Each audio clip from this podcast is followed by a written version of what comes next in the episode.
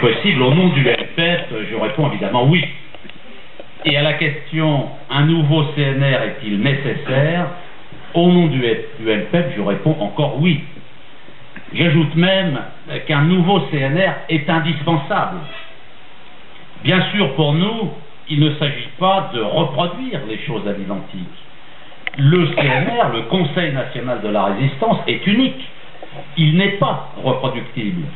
Et d'ailleurs, ce serait une, immense tromperie, une insulte aux anciens résistants, une banalisation de leur sacrifice que de prétendre, par autoproclamation, que tel ou tel constituerait le ou un nouveau CNR. Plus modestement, mais avec la même ambition, la même rage, la même détermination, la même fureur, nous voulons libérer notre pays des envahisseurs d'aujourd'hui. Bien sûr, ce ne sont pas les nazis, et je n'assimile évidemment pas les envahisseurs d'aujourd'hui à ceux d'hier. Qui sont les nouveaux envahisseurs? Ce sont les hommes en noir de la Troïka, la Commission européenne, la Banque centrale européenne, le Fonds monétaire international, ils sont en Grèce, ils sont au Portugal, ils sont en Espagne, ils sont en Irlande, ils sont à nos portes. Ils sont là pour maintenir l'ordre néolibéral, je dirais même l'ordre euro-libéral.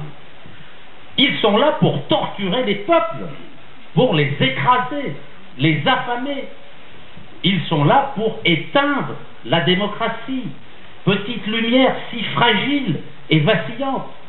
Alors oui, nous voulons être fidèles à l'exemple héroïque des résistants de 1939-1945.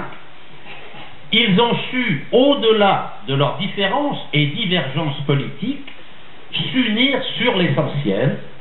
Et l'essentiel, c'était la libération du territoire pour permettre à la nation, au peuple, à la République, à la France, de repartir de l'avant. Camarades communistes, vous avez toujours combattu pour l'indépendance des peuples, ceux des colonies, et le peuple français, évidemment. Poursuivez cette lutte dans les conditions d'aujourd'hui, pour l'indépendance nationale. pour sortir de l'ordre néolibéral mondial et de ses piliers qui sont le FMI, l'ONC, la Banque mondiale, l'OTAN et l'Union européenne qui est un pilier de l'ordre néolibéral mondial. Camarades communistes, venez avec nous. Compagnons gaullistes, vous n'acceptez pas la transformation de la France en colonie des oligarques européens. Rejoignez-nous, républicains, démocrates, patriotes, syndicalistes, citoyens de toutes origines et de toutes conditions. Rassemblons-nous pour donner enfin à ce pays la perspective politique qui lui fait si cruellement défaut. Car si nous invoquons le Conseil national de la résistance, ça n'est pas dans un but commémoratif. C'est pour provoquer un choc politique, pour ouvrir une perspective, y compris électorale. On entend dire parfois, l'avion de l'euro et de l'Union européenne a décollé, on ne va quand même pas sauter par le hublot. Non. L'avion de l'euro et de l'Union européenne ne nous transporte pas vers des îles paradisiaques du Pacifique. C'est une bétaillère qui nous conduit à l'abattoir. Et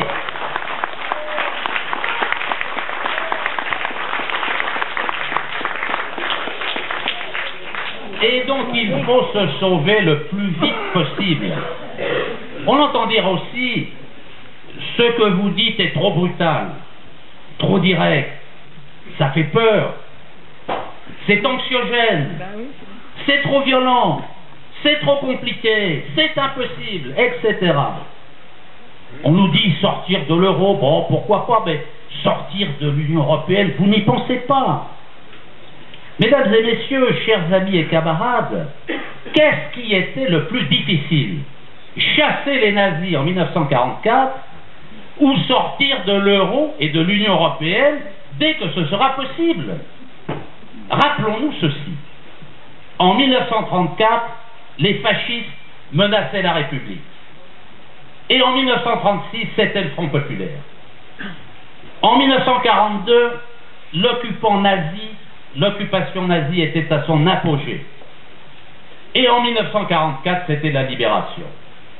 Les bases de l'État social étaient alors créées. Est-il nécessaire de rappeler ici que si modèle social il y a, c'est celui issu de la résistance et de la libération. Il n'y a pas de modèle social européen. Tout l'effort, au contraire du système de Bruxelles, est de briser l'acquis social et démocratique de la résistance. Si nous nous inscrivons dans l'exemple et la tradition du Conseil national de la résistance, ce doit être sur la base d'un programme. Et permettez-moi de rappeler quelques dates symboliques de l'œuvre de reconstruction entreprise entre 1944 et 1947. Car c'est la même ambition que nous devons porter aujourd'hui. En 1944, le 5 octobre, droit de vote des femmes. Le 18 octobre, ordonnance sur les profits illicites réalisés sous l'occupation. Le 6 novembre, lancement de l'emprunt de la libération. 18 décembre, nationalisation de la, marine marchande. En 1945, 22 février, création des comités d'entreprise. 4 et 19 octobre, création de la sécurité sociale. 2 décembre, nationalisation du crédit.